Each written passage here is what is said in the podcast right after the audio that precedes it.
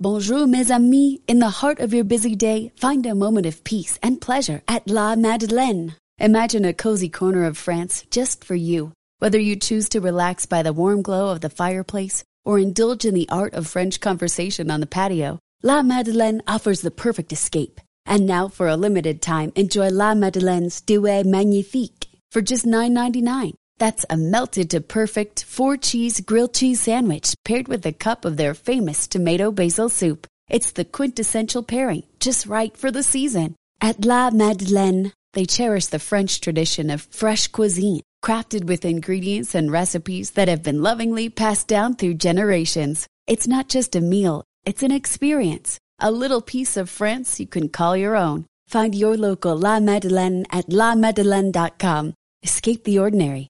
Savor the Douai Magnifique. Visit lamadeleine.com today. Bon appetit!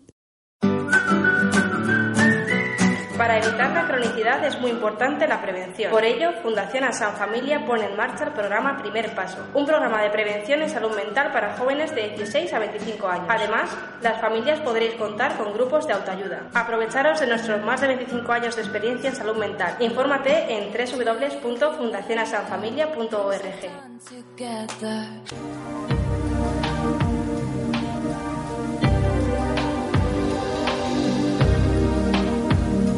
Nada que ver con la común historia. Nadie me quiere, todas esas cosas. Ella fregaba suelos, nunca se compró ropa por darle un buen colegio.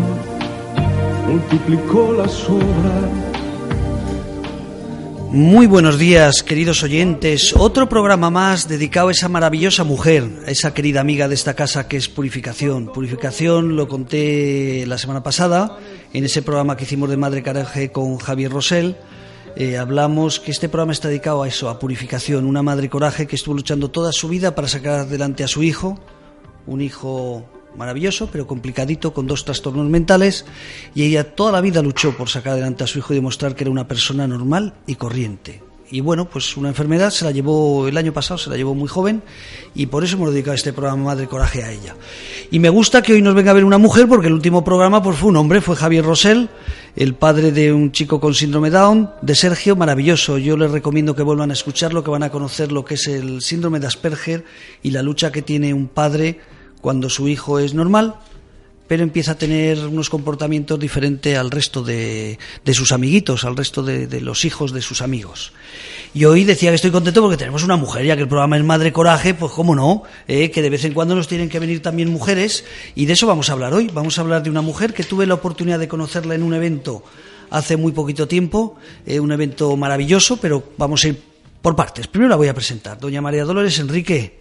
Muy buenos días. Buenos días, José Manuel. Un placer tenerte.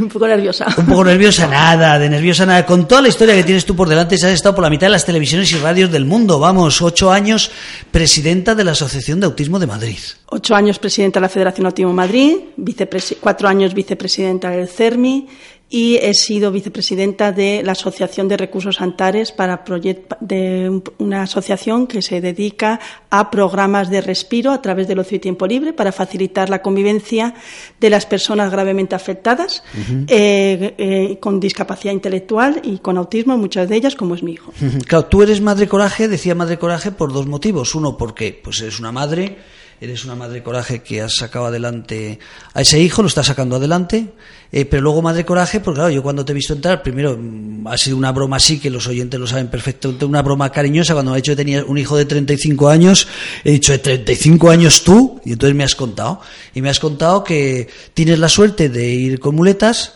eh, hicimos un programa hace muy poquito, no tiene nada que ver, fue sobre la polio y el síndrome pospolio, eh, pero tú tienes la suerte, vamos a llamarlo así, que tuviste un accidente grave de bicicleta con 16 años.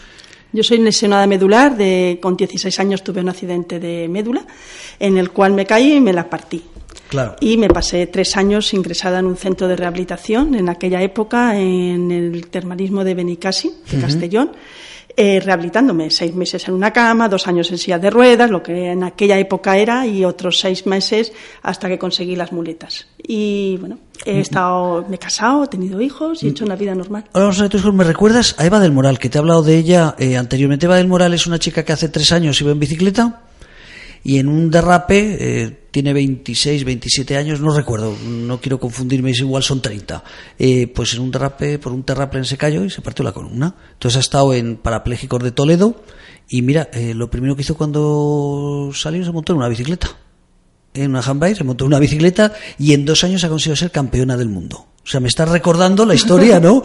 Eh, y por eso decía que, bueno, tú has tenido la suerte que te mueves con muletas y no vas en una silla de ruedas, pero podías haber ido en una silla de ruedas. De hecho, a los 18, a los 16 años todo el mundo debía pensar que tú ibas a acabar en silla de ruedas, ¿no? Sí, sí, la, la, la, lesión medular en aquella época era muy fuerte. Es más, eh, posteriormente, cuando hace 10 años me tuvieron que volver a reconstruir la columna, el propio médico, me acuerdo que me decía, pero ¿quién te ha hecho esta barbaridad? ¿Pero cómo es posible que tengas una columna así y puedas andar?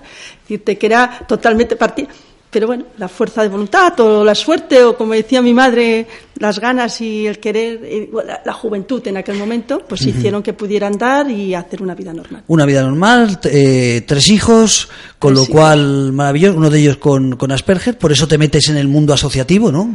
Yo me meto en el mundo asociativo porque cuando me caso, es decir, yo tengo la suerte, porque yo creo que es la mejor suerte que he tenido, que es de, es de tener una persona a mi lado eh, que me ha acompañado toda mi vida, es decirte que es mi marido, que tuve el accidente, eh, empezamos juntos, yo empecé con 15, él con 20, que es una cosa muy rara, pero así Pero bueno, en la escuela, os conociste en la escuela, ¿cómo que dice? Eh, eh, bueno, seguimos juntos. O sea, él vivió toda tu época del toda accidente época, toda, y esos Nos conocemos tres desde años. que tenemos cuatro años, es decir, es mi vecino, empezamos a salir con 15 años, él tenía 20, él estudiaba en la Universidad de Deusto, estaba, era comer, eh, en la comercial uh -huh. y bueno, pues en verano con 15, pues empezamos a salir. Yo tengo el accidente con 16, ocho meses después, pero seguimos, seguimos y, y, seguimos luchando y estuvimos los tres años y nada más salí del, del centro de rehabilitación me casé con 20, el día que cumplía 21. Uh -huh. Tuvimos, hemos tenido tres hijos, el mayor es autista, Uh -huh. eh, gravemente afectado y con graves problemas de conducta. Decirte, sé perfectamente uh -huh. aquí que estamos en un sitio de enfermedad mental, pues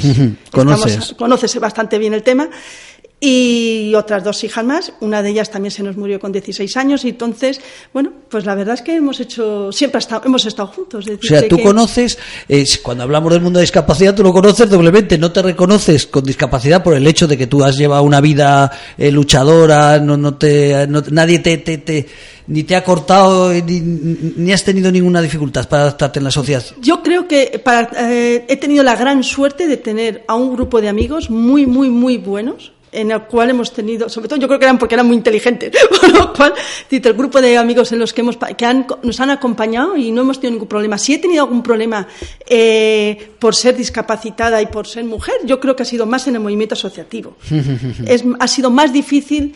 Eh, cuando yo me acuerdo cuando empezábamos, yo sal, había salido de un centro de, rehabilita, de, rehabilitación tres años, venía de un colegio de monjas interna, tuve un accidente, me meten en un colegio de en una habitación, salgo de allí con 20, 21 años y me encuentro en Madrid el día que cumplía 21. Yo no sabía nada de la vida.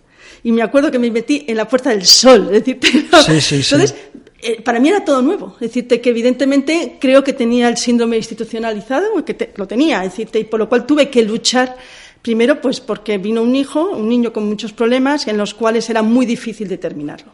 Que lo que pasaba, nadie que podía en dos años tuvimos dos hijos, por lo cual el, el, médico decía es que usted no puede y creo que fue un problema más cómo vas a poder con dos y usted...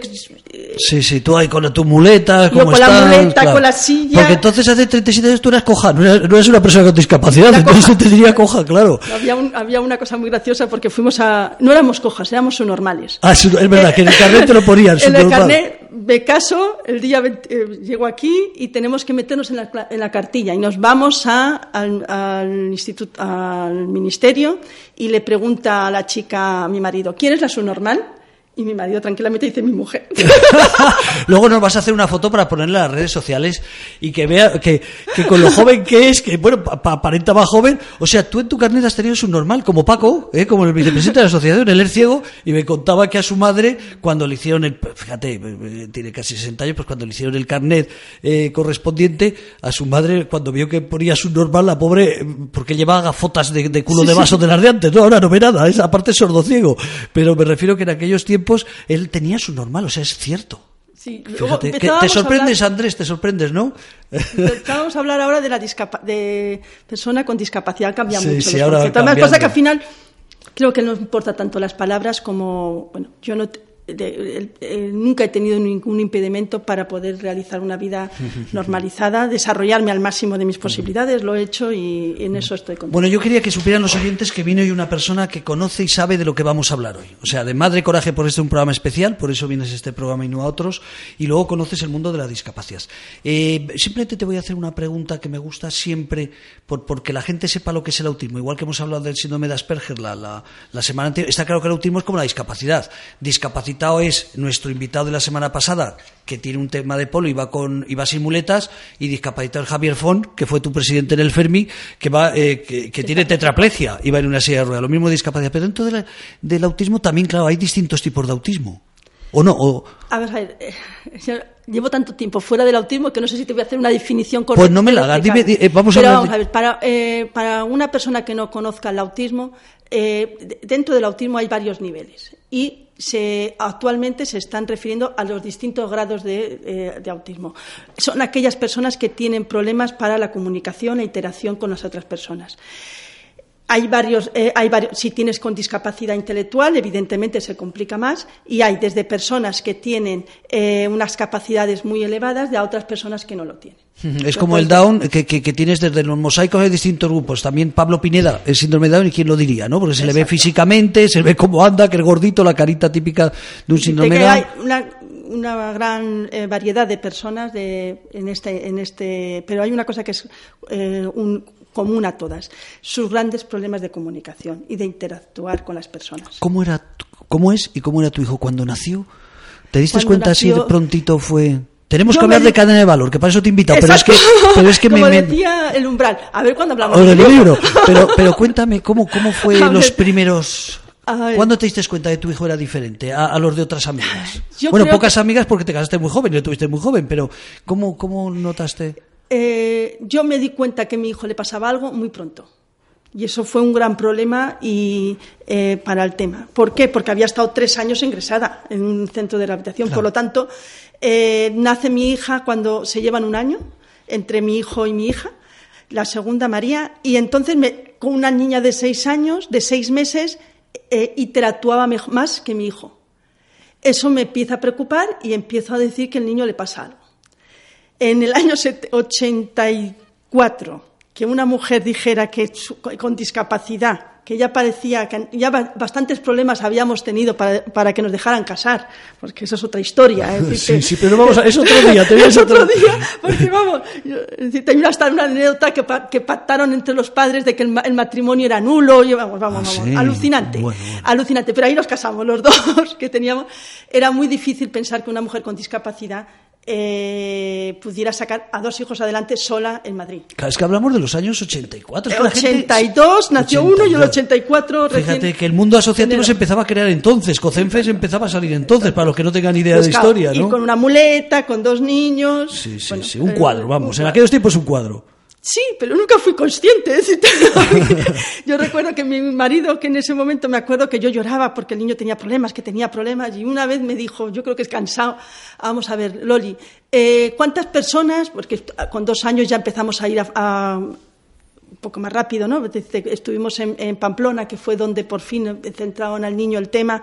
Sí que tiene usted, la el niño tiene razón, el niño es autista, fueron allí, en, el- en la Universidad de Pamplona, y yo me acuerdo que no hacía más que llorar, ¿por qué, por qué, por qué? Y mi marido, y se me ha quedado grabado, me, deci- me dijo, vamos a ver, Lori, eh, ¿cuántas posibilidades había de que este niño naciera? Pues uno cada diez mil en aquella época, uno cada diez mil. Muy bien. ¿Qué es mejor? ¿Que esté en una familia en la cual le vamos a saber sacar adelante y quererle y, desarrollar al máximo sus potencialidades? ¿O que esté en otra familia en la cual no van a poder con él? Bueno, pues es mejor que esté. Pues entonces da gracias a Dios. Punto y felián.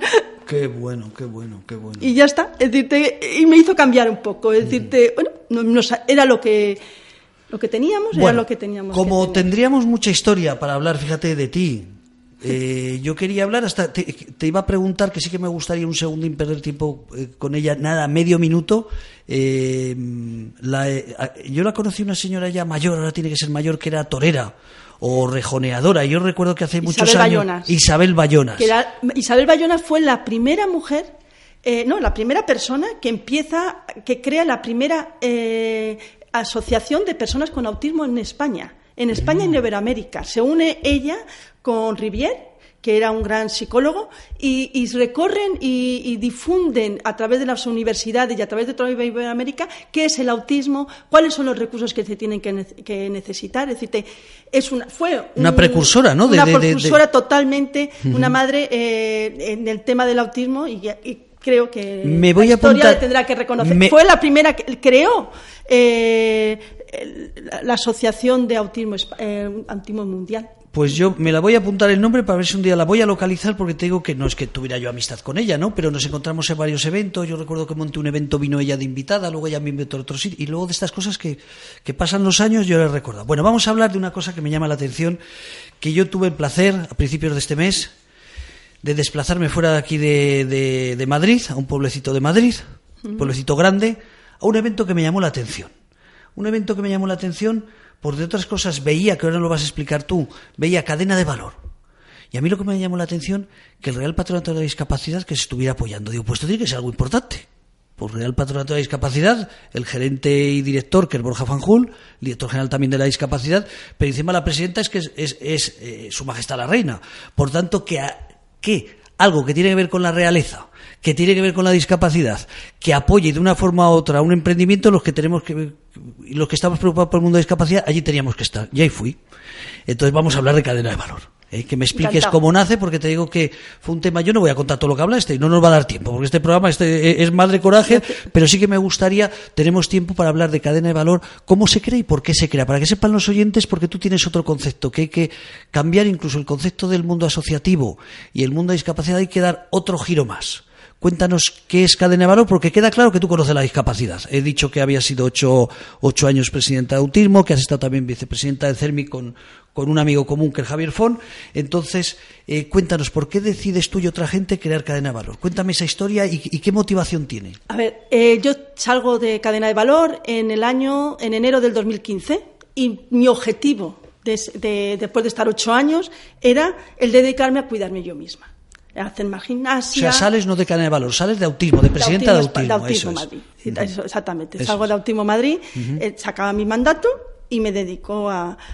A los tres meses de dedicarme a cuidarme, empiezo a tener más dolores y me doy cuenta que mi vida es trabajar yo me gusta trabajar. Me o sea, tenemos la suerte, tienes la suerte de que tienes un marido con un nivel económico de sueldo que te puede permitir estar en casa, si no haciendo pádel, pero sí haciendo bicicleta adaptada, lo que sea.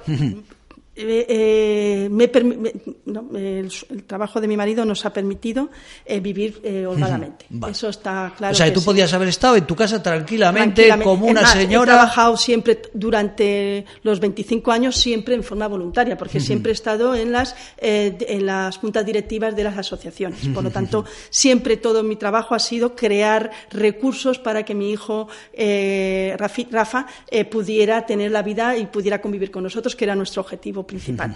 Por lo tanto, eh, seguía. O sea, conoces ya con tu hijo ahí está, eh, consigues eh, dejarte un poquito unos meses de tranquilidad, pero ves que eso no va para ti. Que no va para mí. Que si fueras de pueblo igual saldrías a jugar a las cartas con las amigas, que, nada que, ver con los pueblos, que yo soy de pueblo, ¿eh? pero ves que eso no es lo tuyo, que a eso mí estar me gusta en casa. trabajar y eso es lo que he aceptado después de tanto. Me gusta, me el trabajo a lo mejor pues, como persona con discapacidad la gente dice, pero ¿cómo es posible? Me produce una satisfacción personal el aportar algo a la sociedad. Me lo produce, me gusta y, disfruto con ello. Y eh, entonces eh, me planteo qué puedo hacer para encontrar un trabajo y además esta vez lo quería hacer de forma profesional. Es decir, eh, a veces en el mundo asociativo, cuando estás en las juntas directivas, ni eres profesional, ni eres madre, ni eres nada. Es decir, al final, por más que te, siempre tienen ahí una situación un poco complicada, ¿no? y entonces esta vez dije, voy a hacerlo de forma profesional. Voy a ser, a crear algo en el cual yo sea forme parte de este proceso como profesional de la materia. Cuando estábamos en, mm, los últimos años, ya nos, de la Federación Autónoma Madrid y del CERMI Madrid, ya nos estábamos dando cuenta que era fundamental el eh, buscar una ayuda complementaria económica para poder seguir manteniendo, para que las entidades de la discapacidad sean sostenibles a medio y largo plazo. Ese era uno de los objetivos que estábamos teniendo porque, como todo el mundo sabe, eh, cada vez hay menos financiación que financie a las entidades sociales. Y sobre, porque bueno, pues la crisis, el movimiento, el que hay cada vez más personas con discapacidad porque se unen las personas mayores, porque existen otro tipo de...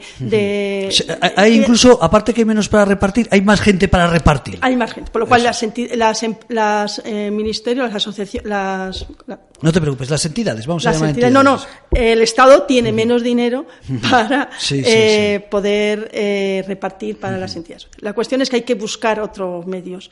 Y hubo un libro que me encantó, que fue más eh, valor social, que ha hecho Waterhouse, un estudio muy impresionante de cómo se tenía que... ¿Cómo has eh, dicho otra vez? Más valor social de Pricewaterhouse y en ese libro hablaba de las dificultades que íbamos a tener las entidades sociales, de la, sobre todo la de la discapacidad, que era la que yo conocía, para poder ser sostenibles a largo plazo.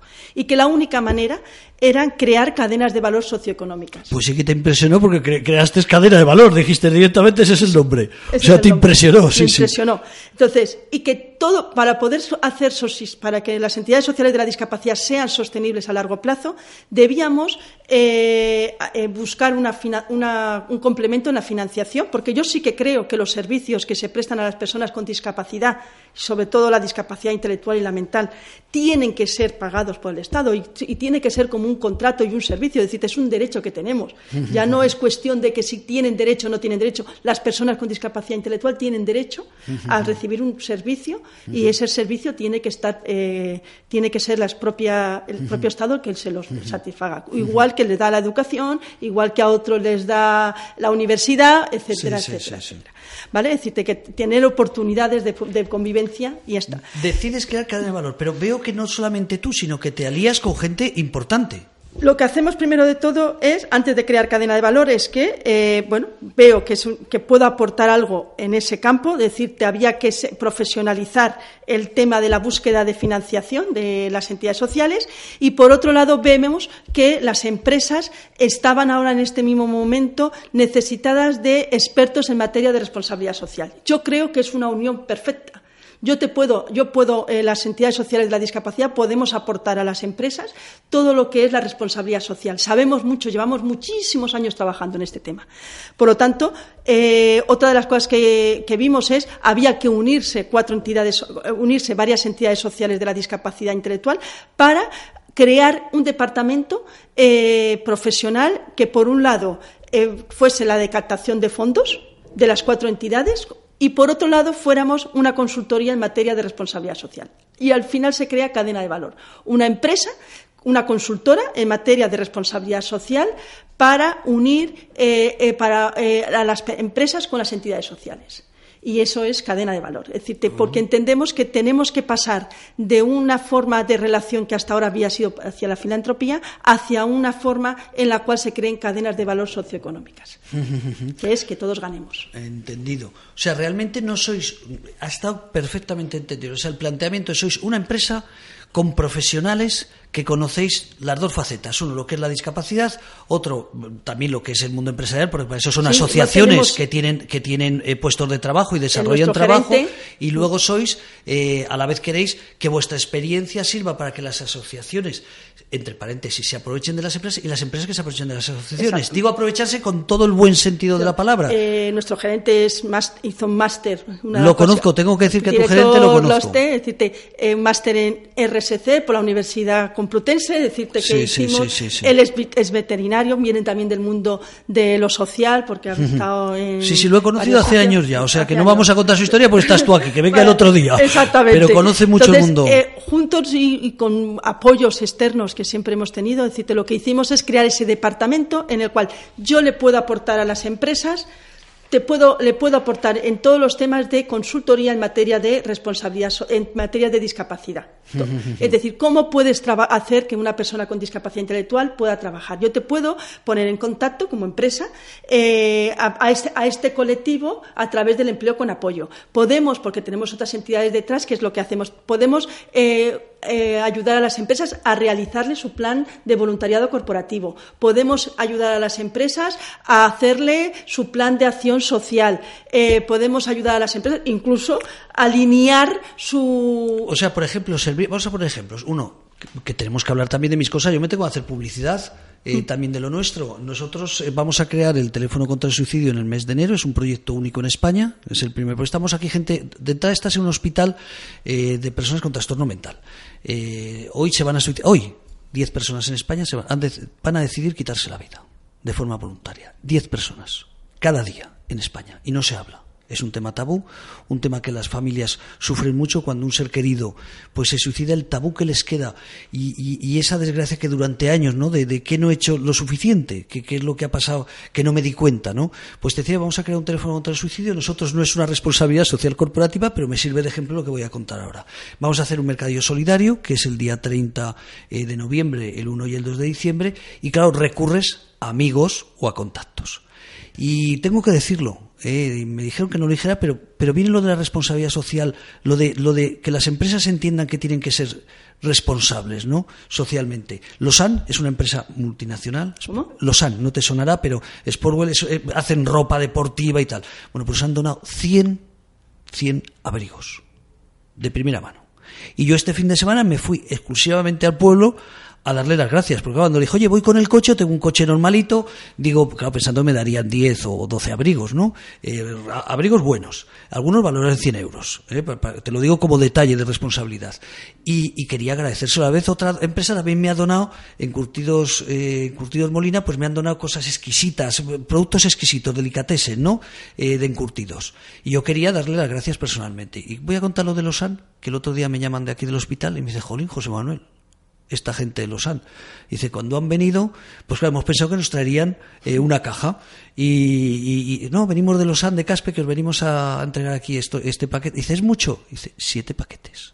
Bueno, ¿a qué voy? Que yo hablé con ellos y se lo quise agradecer. Lo- me estoy enrollando, pero me quería hacer publicidad del mercadillo, ¿no? No, no, que, vean que que, por, que hacer, ¿eh? que vean que por 30 y por 40 euros se van a llevar eh, eh, a- a- abrigos que valen 100 euros. Bueno, pues decía que eh, cuando se lo agradezco, dice, mira, José Manuel, dices que el problema de las empresas, dice, y ya no criticaba a su empresa, eh, que quede claro, ¿eh? Dice, nosotros vamos a por el tema de los niños. Entonces, la imagen del marketing y tal es niños, claro, deportes, ellos hacen ropa deportiva y tal. Entonces, los niños, dice, pero cuando yo vi este proyecto, que las empresas tenemos que ser más responsables. Y no solamente apoyar lo que se lleva en este momento. ¿Qué se lleva? ¿La violencia de género? Pues todo el mundo a por la violencia de género. El tema de los niños, mira, hoy está, eh, eh, la semana pasada fue el, eh, el lunes fue el Día Internacional del Niño, el Día Mundial del Niño. Luego venimos de unas fechas muy concretas, ¿no? Y decía que, que me dijo, dices que las empresas tenemos que ir más allá. Entonces, eso que, que estaba yo planteando, ser algo también parecido a lo tuyo. Sí. O sea, enseñar que las empresas Es que hay una cosa que es importante. Las empresas se convierten, a partir de ahora, el agente importante, como un agente importante para que las personas con discapacidad, inter- discapacidad podamos eh, tener una inclusión social y laboral. si ellos no forman parte, no nos entienden, no pueden, no pueden aportar, nosotros no lo podemos hacer. Hasta hace poco podían ser las asociaciones las que lo crean, pero es que estamos hablando de la inclusión social y laboral. Ah, entendido, qué bueno, así tenemos más claro cadena, ca- cadena de valor, lo tenemos todavía más claro. O sea, no solamente es que ellos son responsables, sino que ahora si tú los tuvieras aquí, eh, ahora tendrán muchas cosas, pero a lo mejor dentro de unos meses, ahora como me acaban de la, los cielos, los vamos a marear hoy o mañana. Pero tu trabajo de cadena de valor va a ser demostrarles a ellos también que su empresa pueden contratar personas con discapacidad. Esa es otra de las funciones, digo de las muchas funciones de, De muchas funciones. Nosotros no somos los que los eh, no somos una agencia de Sí, colocación. no soy la Fundación Rastad No. u otras Nosotros entidades, lo que hacemos, pero eh, por ejemplo, lo que estamos haciendo en el Real Patronato de la Discapacidad es asesorando, informando a las empresas de cuál es su papel. de qué pueden hacer y cómo lo deben hacer para ser responsables en materia de discapacidad. Que hay mil maneras de hacerlo. Es decir, que nosotros cuando, eh, por eso, eh, enseguida dijeron que sí, es decir, nosotros hacemos cursos, desayunos, eh, jornadas, en la cual todos los objetivos es cómo tu empresa puedes ser responsable en materia de discapacidad y de una manera ventajosa para ti.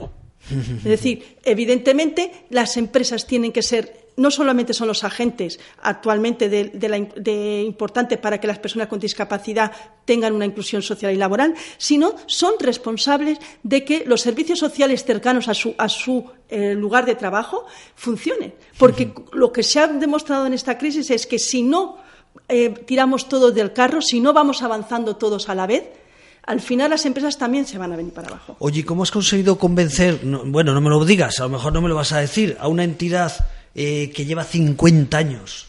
Eh, que es una de las principales entidades eh, de aquí de Madrid, que lleva 50 años trabajando con el mundo de las personas con discapacidad intelectual. ¿Cómo has conseguido meterla en cadena de valor? Porque claro, yo cuando vi cadena de valor no le prestas atención, pero cuando ves quién hay detrás, que por uno le apoya el patronato, que después esta institución que lleva 50 años funcionando, ¿cómo consigues?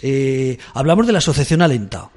Nosotros, cuando yo quiero, quiero montar cadena de valor y, convenzo, y creo que el proyecto tiene que ser eh, de crear una empresa, eh, lo, que voy lo que voy desde el primer momento es a las entidades sociales con las cuales había trabajado durante un montón de años.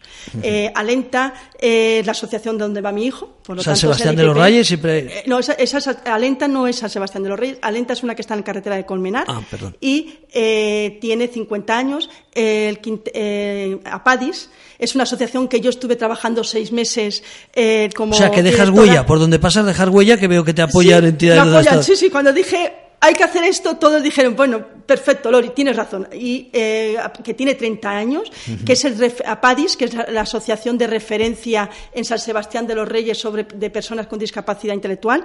Anna, APAMA, Anna, que es la primera entidad. APNA, ¿qué significa? que es la Asociación de Padres de Niños con Autismo, que es la que creó eh, la persona que antes hemos estado hablando. Ah, que el mundo de Isabel Bayonas. Isabel Bayonas. Ay, va, qué pequeño es el mundo. o sea, ella fue la creadora de. Ella fue la creadora de esta entidad, la primera entidad de autismo que se crea en España y tiene 40 años. Y eh, APAMA, que es la Asociación de Alcobendas. ¿Por qué nos juntamos? Pues porque habíamos tenido una relación de trabajo y ellos creen en el proyecto. Es decir, había varias maneras que podíamos creer, las asociaciones pueden conseguir dinero creando un departamento individual o aportando un valor, decir, juntémonos y creemos este departamento entre todos juntos. Ahora entiendo el por qué el Real Patronato de Discapacidad se moja por vosotros. Son dos mil personas las que están detrás de cadena de valor. Claro. Es decir, atendemos a, mil y pico, mil, mil ochocientos y pico casi. Yo recuerdo que la presidenta de la asociación La Barandilla, que es la que se sentó a tu lado y te invitó, y yo digo, pero es que esto, digo, ¿cómo han conseguido que el Real Patronato, claro, es que no, no, me leo los papeles, es que tenéis una historia detrás todos de años y años, claro. Años y años. Claro, lo que me extrañó, te lo digo totalmente, cómo, cómo os habían apoyado porque, hombre, quieras otra cosa es que te den dinero o que no te den, eso es otra cosa. Pero para un proyecto, tener detrás a una institución como el Real Patronato de Discapacidad, que en algún momento te permite estar asociado, eh, aunque sea para apoyaros en una jornada, eso es muy importante, pero ahora lo entiendo el porqué. Es decir, ellos lo que nos eh, hacemos un convenio en el cual tenemos la obliga nosotros nos comprometemos a través de Alenta. ¿Por qué a través de Alenta y no cadena de valor? Porque Alenta era una asociación de ámbito nacional. Es decir, nosotros lo que dijimos es cuatro entidades sociales de la discapacidad que tenemos con eso cubrimos todo, fundaciones, asociaciones, todas de, utilidad pública. Tenemos además eh, de, a nivel nacional, a nivel de comunidad y juntos podemos dar respuesta a lo que las empresas necesiten. Es decir, nosotros lo que hacemos es empoderar a la empresa. Que tú quieres hacer una medida alternativa en un centro especial de empleo, pues lo tienes. Tú quieres hacer, quiero, me gustaría realizar una actividad eh, con personas con, niños. Nosotros tenemos dos colegios, tanto Alenta como el colegio que existe. la idea es, eh, dime lo que necesitas y nosotros lo tenemos y nos adaptamos a ti. ¿Cuánto tiempo lleváis creado eh, esta, pues, entidad? Que empezamos a trabajar no llegamos a dos años. No llegáis a dos años. Eh, ya sé que te voy a hacer una pregunta comprometida y que luego contestarás lo que quieras. Contra la virtud de preguntar, la virtud de responder. ¿Estás contenta, a ver cómo lo pregunto yo, para que acercarme a lo máximo posible. ¿Estás contenta? ¿Te arrepientes? esto es más lento de lo que pensabas. Eh, cuesta mucho, pero yo soy fuerte, lo has demostrado. Cuéntame. Es porque me gustan estas experiencias. cadena de valor era la respuesta que hay que dar.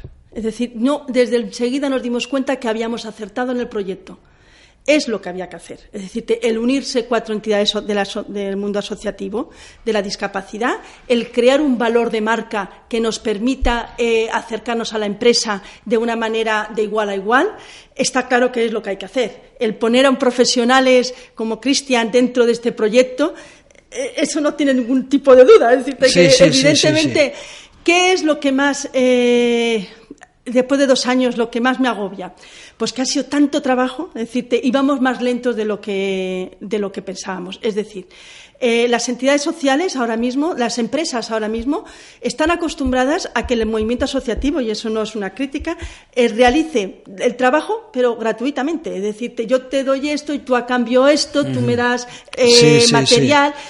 Y no, están y no tenemos una, eh, una, relación en la cual eh, podamos mantenernos solos. Es decir, si nosotros no tuviéramos como clientes a nuestras cuatro entidades sociales, no podríamos mantenernos. Y las entidades sociales de la discapacidad, con todo lo que estamos haciendo, tampoco eh, estamos recuperando la inversión que están realizando, porque no nos equivoquemos, estas cuatro entidades sociales lo que hacen es agruparse para pagar todo el todo lo que cuesta este proyecto, claro. Como cliente. Entonces, y, en el mundo, entendido perfectamente, como te hablo de nuestra propia experiencia, ¿eh? ¿Cuál es el problema?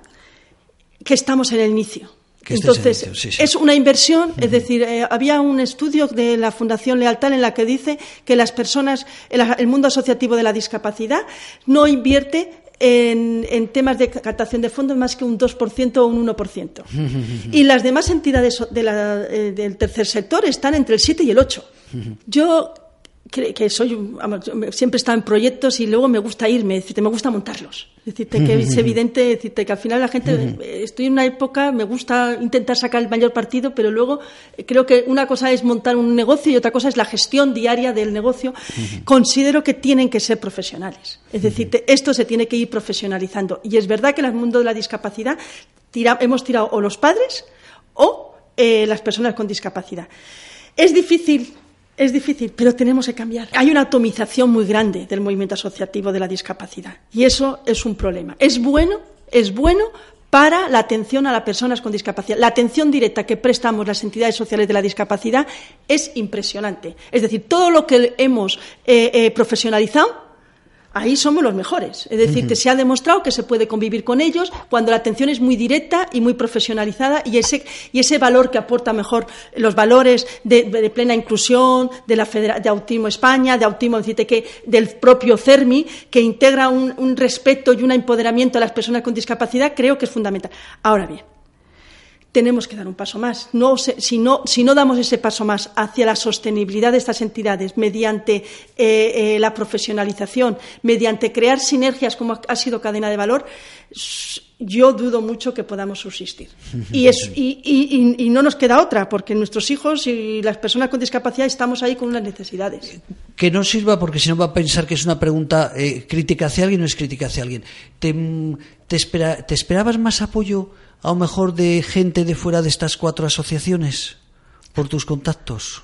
A ver. En el sentido de que a lo mejor... Eh, Yo lo único que me llamó la atención, y a lo mejor no tendría ni que contarlo. Y ya no vamos a contar nada más de eso. Vamos un director, uno de los directores me dijo, cuando le presentamos el primer proyecto, eh, si lo que estás diciendo es correcto, si tu planteamiento de cadena de valor es correcto, no puede serlo, porque si no ya lo habríamos hecho.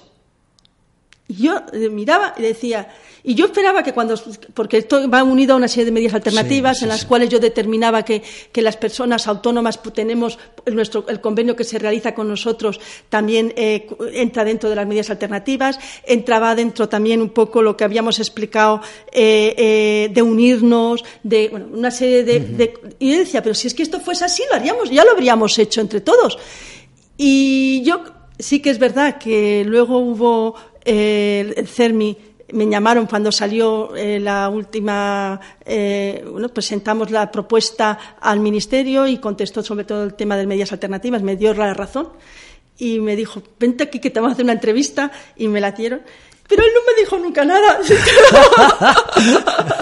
Yo alguna vez digo, ve, creo que, Sí, sí, sí, que me sí, podías decir, oye, enhorabuena, ¿no? Enhorabuena y os vamos a apoyar, ¿no? Que para eso se trata. Ahí estamos. es Pero oye, el Real Patronato nos está apoyando y eso creo que es muy importante. Muy importante, o sea, Muy es muy importante. Eh, también es verdad que la, la reina doña Leticia es una persona muy implicada en el movimiento de la discapacidad y eso ha sido está siendo muy importante para todos. Sí, es cierto, es cierto. Oye, si ponemos en Google, pones eh, cadena de valor, responsabilidad social, ¿cómo tenemos que hacer? Yo lo voy a poner en la nota que vamos a publicar para que nuestros oyentes, los que les guste leer, lo puedan comprobar. Pero si a alguien no le gusta leer y va directamente a nuestro programa, se lo baja de cualquier red social, ¿de- ¿dónde puedes conocer lo que es cadena de valor? Cadena de valor tiene es eh, www.cadenadevalor.es. Ah, ya está. Ya pues está. mira qué sencillo. O sea, ¿cómo has tenido la suerte de poder registrar ese nombre? ¡Qué barbaridad! Como- sí, la O sea, verdad es que era cadena de valor, preciosa. www.cadenadevalor.es. Es. ya está. Ya está, está. claro que es eso, cadena de valor, vale. Y, y la verdad es que aparecemos ya en Google, porque cadena de valor es un tema genérico y era muy difícil, pero estamos ya en la segunda página. Es decirte que, que estamos haciendo mucha publicidad, mucho, sobre todo porque una de las cosas que estamos haciendo es eh, todo el tema de difusión de las buenas prácticas de las empresas. Nos dimos cuenta de que la gente dice, ¿y esto cómo se hace? Bueno, pues vete a las buenas eh, prácticas de cadena de valor. Tenemos en Facebook, en Twitter y todos los días del año, es decir, de 365, ponemos dos noticias sobre las buenas prácticas que empresas están haciendo con las entidades, con las En eh, vuestro Facebook también es cadena de valor. cadena de valor. Y eh, bueno, pues el año pasado, además em, tenemos con mucha colaboración con otro grupo que se llama SPAO, que es una asociación. Sí, vale. claro. Y todos los días, ella, eh, Manolo, Man- eh, que aquí quiero darle un beso especial, porque todos los días Qué del gran, año. qué gran tipo. Dos todos Qué los días, tipo. todos los días. Venga el Twitter, toma el Twitter, mándamelo. Y, ella, y él decía, todos los días, Lori, porque es la única manera de que eh, la gente se empiece a dar cuenta de la responsabilidad que tiene para las personas con Estuvo en la discapacidad. presentación de nuestra radio el año pasado, eh, tuve el placer de conocerlo, había oído hablar mucho de él. Manuel Rincón. Sí, sí, sí. Y vino Manuel, vino a nuestra presentación que le hicimos en la delegación del gobierno, Radio La Barandilla, y tuve el placer de que sea gran tipo, de verdad. Impresionante. Entonces, Como estamos hablando todo el rato de personas, digo gra- gran tipo en, pam- en plan positivo, no, no, digo un gran impresionante. tipo. Decirte, eh, yo creo que lo que ha hecho eh, con Facebook, que tiene más de un millón y medio de personas, sí, sí, sí. nos está permitiendo a cadena de valor difundir todos los días. Es decirte que nosotros en el primer año tenemos más de 15 millones de personas alcanzadas, es decirte, difundiendo que es Y dando visibilidad la a- visibilidad y como él decía dice Loli ps, tú hace- el hacer todos los días dos noticias supone un esfuerzo muy grande por vuestra parte y, pero es que yo creemos como los que tenemos hijos es o sensibilizamos y formamos que es lo que nos ha faltado. Es decirte que eh, nos hemos encontrado con un mercado muy verde, muy verde, muy verde. Entonces, nos faltaba la parte de sensibilizar y de formar a las empresas hacia eh, cómo tiene que ser su responsabilidad. Y te puedo contar una anécdota para que lo puedas entender. sí. Nosotros hacemos, el organizamos voluntariado corporativo. ¿vale? ¿Organizáis, perdón? El voluntariado corporativo de las entidades. corporativo. Es decir, nosotros lo que hacemos es una empresa que quiere hacer voluntariado corporativo, le incorporamos y lo puede hacer con nuestras, en, con- en nuestros centros el departamento que quiera, como quiera, con niños, con mayores. Y nosotros lo que hacemos es que ellos, como voluntarios, van a empoderar a las personas con discapacidad intelectual, pero se van a llevar porque van a ser ellos los que les van a formar a ellos en una materia. Es decir, ellos van a enseñarle cuál es, eh, qué es lo que saben hacer bien, es decir, de encuadernar, pintar, que eso son eh, eh, todo cómo hacer papel. Entonces les explica, les explican a ellos cómo hacerlo y cómo lo tienen que hacer.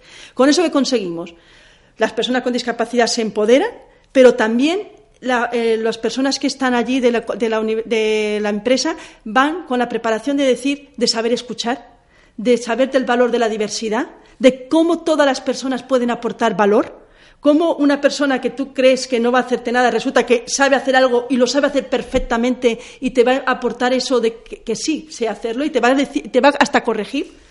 Entonces, ese es el... estabas diciendo una cosa muy No, el importante. voluntariado corporativo que te quería comentar. Pues hubo una vez que nos llamaron a las 3 de la... Dijeron que querían hacer una actividad, un julio, a las 3 de la tarde en un eh, huerto. Cuando le En dijimos... julio a las 3 de la tarde, Tarde en un huerto. De campo no es esa gente, ¿no? De campo no eran, ¿no? Cuando nosotros le decíamos, hombre, es que nuestros chavales a las 3 de la tarde no van a poder ir al huerto, ¡ay! Pero no decíais que os podíais adaptar a todos nosotros. Bueno, y ustedes a nosotros, ¿no? no Tiene que ser al final buscamos la acción y dijimos, ya sé lo que vamos a hacer. En vez de hacerlo, lo que hicimos es hacer una zona en una terraza eh, dentro del propio centro, es decir, te nos ajardinaron toda la zona dentro, pero como, claro, nosotros le teníamos que decir que fuera a las 3 de la tarde, nuestros chavales no iban a ir al huerto en mes de julio. Mira, eh, eh, estaba pensando que te estaba dando la razón, porque lo contrario no tendría sentido, ¿no?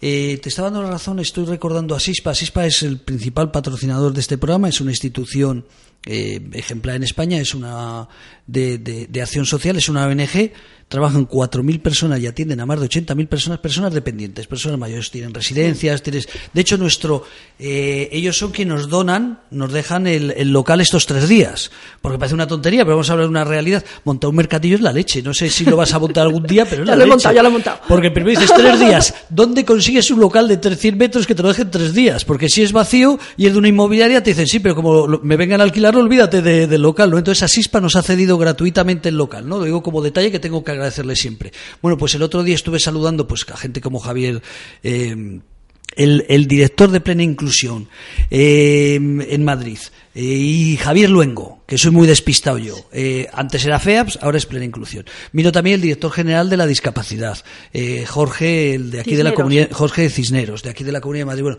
pues lo importante de ese evento que ha sido a relucir, a SISPA, SISPA contratado, este caso fue a través de la fundación, no recuerdo qué fundación, que son intermediarios de empleo, han formado a gente de distintas asociaciones de discapacidad intelectual y están trabajando en Asispa.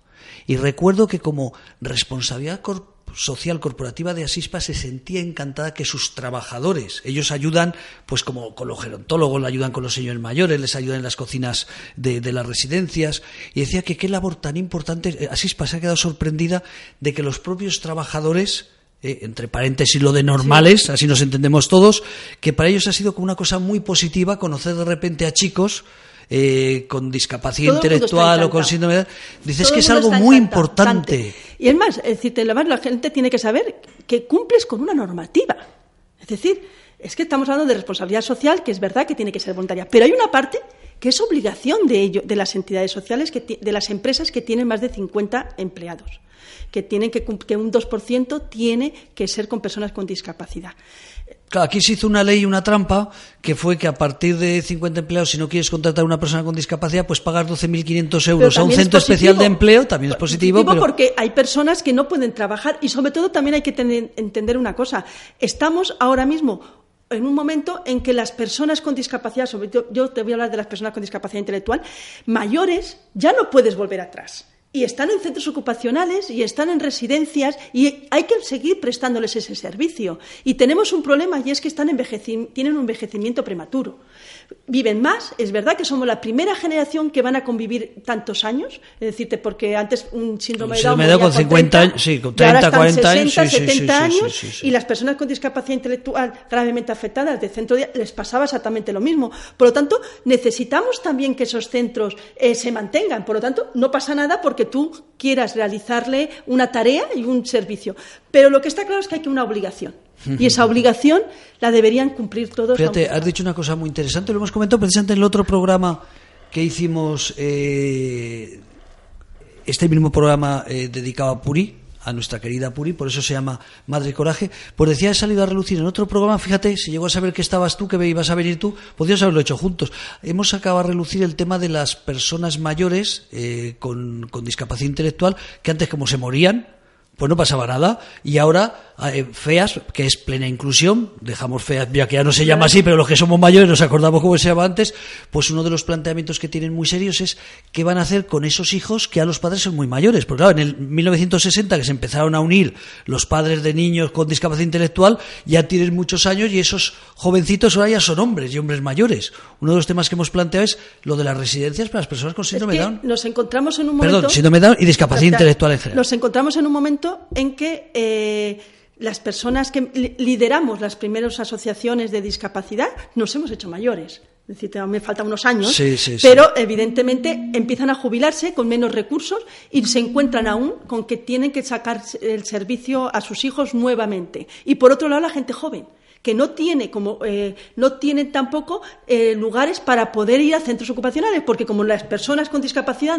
no se han, no se han muerto, aunque que es una burrada, pero es así, pues no tienen tampoco plazas. Por lo cual, lo que tenemos que intentar, por un lado, es que las personas con discapacidad intelectual jóvenes se formen se formen más en, todos los temas de empleo, tengan más, más, años de estudio, es decir, lo que no puede ser es que con 22 años una persona con discapacidad intelectual tenga que ir a un centro ocupacional o, a un sin, haber preparado para al empleo. Por lo tanto, hay que alargar el tiempo de empleo, de las posibilidades de trabajar durante 10 años más. Es decir, una persona con discapacidad intelectual gravemente afectado tendría que no terminar con 23 años, me parece que terminan, sino con 33, que es lo que les pasa a todo el mundo que entre la universidad. Si alargáramos ese proceso en el cual se hicieran prácticas eh, laborales, cómo se podían hacer, y a las personas mayores les hiciéramos eh, eh, servicios para mayores de 45 años, podríamos hacer todo el ciclo vital que necesitamos. Y, y, dar posibilidad de trabajar. Estás, hablando de la formación. Estoy recordando, no está aquí, me acaba de mandar un WhatsApp que estaba hoy en el médico y no llega Amadeo, me hubiera encantado que lo hubieras conocido. Amadeo, con 52 años, murió su madre. Su madre en alguna ocasión se le escapaba, no es que como mi hijo es un normal, Amadeo es un normal, no tiene nada. Simplemente es a la hora del nacer, hace 55 años, entonces se nacía en casa, ahora se nace en, hospitales y, hay profesionales. Entonces nacíamos los de nuestra quinta, nacíamos en casa y la comadrona, pues bueno, con el cordón umbilical no le llegó el oxígeno al cerebro, nada, unas décimas y le produjo una discapacidad intelectual. Su madre, y lo digo como cosa positiva, no le dejaba ni planchar. No le dejaba hacerse la comida, porque su hijo que era su normal. Amadeo trabaja, ¿eh? Es mi compañero de radio, ¿eh? Pues se ha muerto su madre, cocina, se hace la casa, eh, vive solo. Bueno, fenomenal, porque no se ha querido vivir con su hermano ni con su hermana. Él quiere vivir solo. Yo me llamaba la atención cuando estuve seis meses de directora del Centro Especial de Empleo Apadis, por la que estaba aquí, que las chicas, porque hacemos manipulado, eh, doblábamos eh, camisetas, las mujeres tenían mayor capacidad y los hombres no. Y solamente era porque a los hombres discapacitados intelectuales la familia les protege más que las mujeres que les hacen hacer la casa se convierten en cuidadoras y, chachas de la, de la familia. Entonces tenían unas habilidades que, los hombres no lo tienen. o son más espabiladas o más vagos ellos. No, es que a ellas se les había formado. A ellas se les forma desde el principio que hagan las camas, que hagan los... y a los hombres no, porque ¿cómo van a hacerlo? Te cuento el caso de, de Amadeo. Fíjate que qué lástima que no hayas conocido. Amadeo, con él creamos esta radio, ¿eh? que sepa que estoy hablando de gente eh, que ha dicho lo de discapacidad intelectual porque así lo ponen los papeles. ¿no? Yo siempre defino la discapacidad intelectual alguien me dice, después de tantos años, me dice, ¿y cómo define la discapacidad? Digo la discapacidad en general. Si hablas de intelectual, viene, viene a cuento porque me ven, tengo una amistad personal, el vicepresidente de esta asociación, el ciego también, sordo ciego, pues fíjate, y me dice, ¿cómo defines tú el mundo de discapacidad? Digo, es que no tiene definición. Digo, yo me pongo al lado de estos tíos que tienen un coeficiente intelectual de 150 y deben pensar que soy tonto. Digo, y sin embargo no soy tonto. Digo, pues eso es el ejemplo. Eh, hay que saberse adaptar. Digo, yo con unas personas con un coeficiente intelectual de 150 debo ser un tío muy, muy normalito, ¿no? Digo, pues eso es la forma de explicar cómo es Amadeo. Es una persona como yo, simplemente las circunstancias, él tiene un 53 por ciento de discapacidad o 51 no sé qué le han dado que le permite pues que tengan mayores beneficios las empresas que lo contratan eh, que a la hora de hacerle una broma pues pues la entiende perfectamente pero tienes que entender que si no entiende la broma es normal eh, que no la entienda, por eso tiene, él tiene una edad de 13-14 años. ¿eh? Tiene un cuerpo de 55 con una edad de 13-14 años, pero es una persona normal y corriente. Querida amiga, nos vamos. Cadena de valor, www.cadenadevalor.es. Qué sencillo y qué suerte has tenido. Porque mira que es difícil poder registrar un nombre así, ¿eh? tan común y tan, tan llamativo y tan impactante. Ha sido un placer y espero que haya estado bien. Bueno, pues que tengas mucha suerte, que sigas creciendo y al año que viene, antes nos veremos, pero al año que viene que me diga José Manuel, el tercer año es que es muy importante. Los dos primeros es para darnos a conocer, pero el tercer año es donde te vienen proyectos, donde te llama la gente y donde toda nuestra sapiencia y sabiduría le hemos podido demostrar. Yo creo que sí. Es decir, pasa que hay que buscar más profesionales. Es decir, lo que estamos es saturados eh, de la cantidad de trabajo que hay que hacer. Es decir, evidentemente no, no es fácil, pero es que hay que invertir en este tema, es decir, cómo podemos conseguir una inversión, una, una financiación. Eh, o sea que tenemos que dar las gracias a PADIS, a Lenta, a PAMA y a APNA, que son los que han apostado Y han liderado este proyecto y Eh, han confiado en esta Ella- señora. exacto. eh, en esta con señora. mujer con discapacidad, es decir, te lideramos el proyecto para crear una empresa, eh, una consultora social en materia de responsabilidad social y sobre todo en discapacidad. O sea, que igual que existen, hemos comentado, estas intermediarias de empleo, eh, grandes instituciones, grandes fundaciones, vosotros sois algo que va más allá, que no simplemente la intermediación laboral. Vamos a más allá. es decir, te vamos a dar una respuesta, queremos dar una respuesta a las empresas en, cosa- en esta materia. Pues, doña María Dolores Enrique, un placer, de verdad, muchísimas gracias. Te Gracias deseo lo mejor del mundo. Igualmente. Eh, y que nos veamos en otros eventos, te avisaré, vamos a llamarnos para cuando hagáis eventos o nosotros hagamos eventos, nos invitamos y así nos seguimos conociendo y seguimos sabiendo tú qué tal va el proyecto de la Asociación La Pues Barandilla. mira, si yo de- ya que estoy aquí, te voy a te ofrezco que vengas a- al primer, al tercer desayuno. Que ¿Tercer hacemos, desayuno? que hacemos en el Real Patronato el miércoles y que esta, porque lo que hemos hecho en los desayunos es que nos acompañan siempre una empresa y es Mac Mutual, MC Mutual, eh, la que está liderando este tercer desayuno. Vamos a hacerle publicidad. Bueno, pues dentro, dentro luego nos, nos damos intercambio y hablamos y agradecemos al Real Patronato que os apoye, porque es muy importante. La gente no tiene idea que es el Real Patronato de Discapacidad, pero como hemos dicho, que el director general es el mismo que el director general de Discapacidad y que la presidenta pues es doña Leticia, la reina eh, de España, con eso está dicho todo. Exactamente. Muchísimas gracias. Muchísimas gracias a ti, un placer. te puedo dar, que no te hundas, que no vea en tus ojos reflejos de cristal,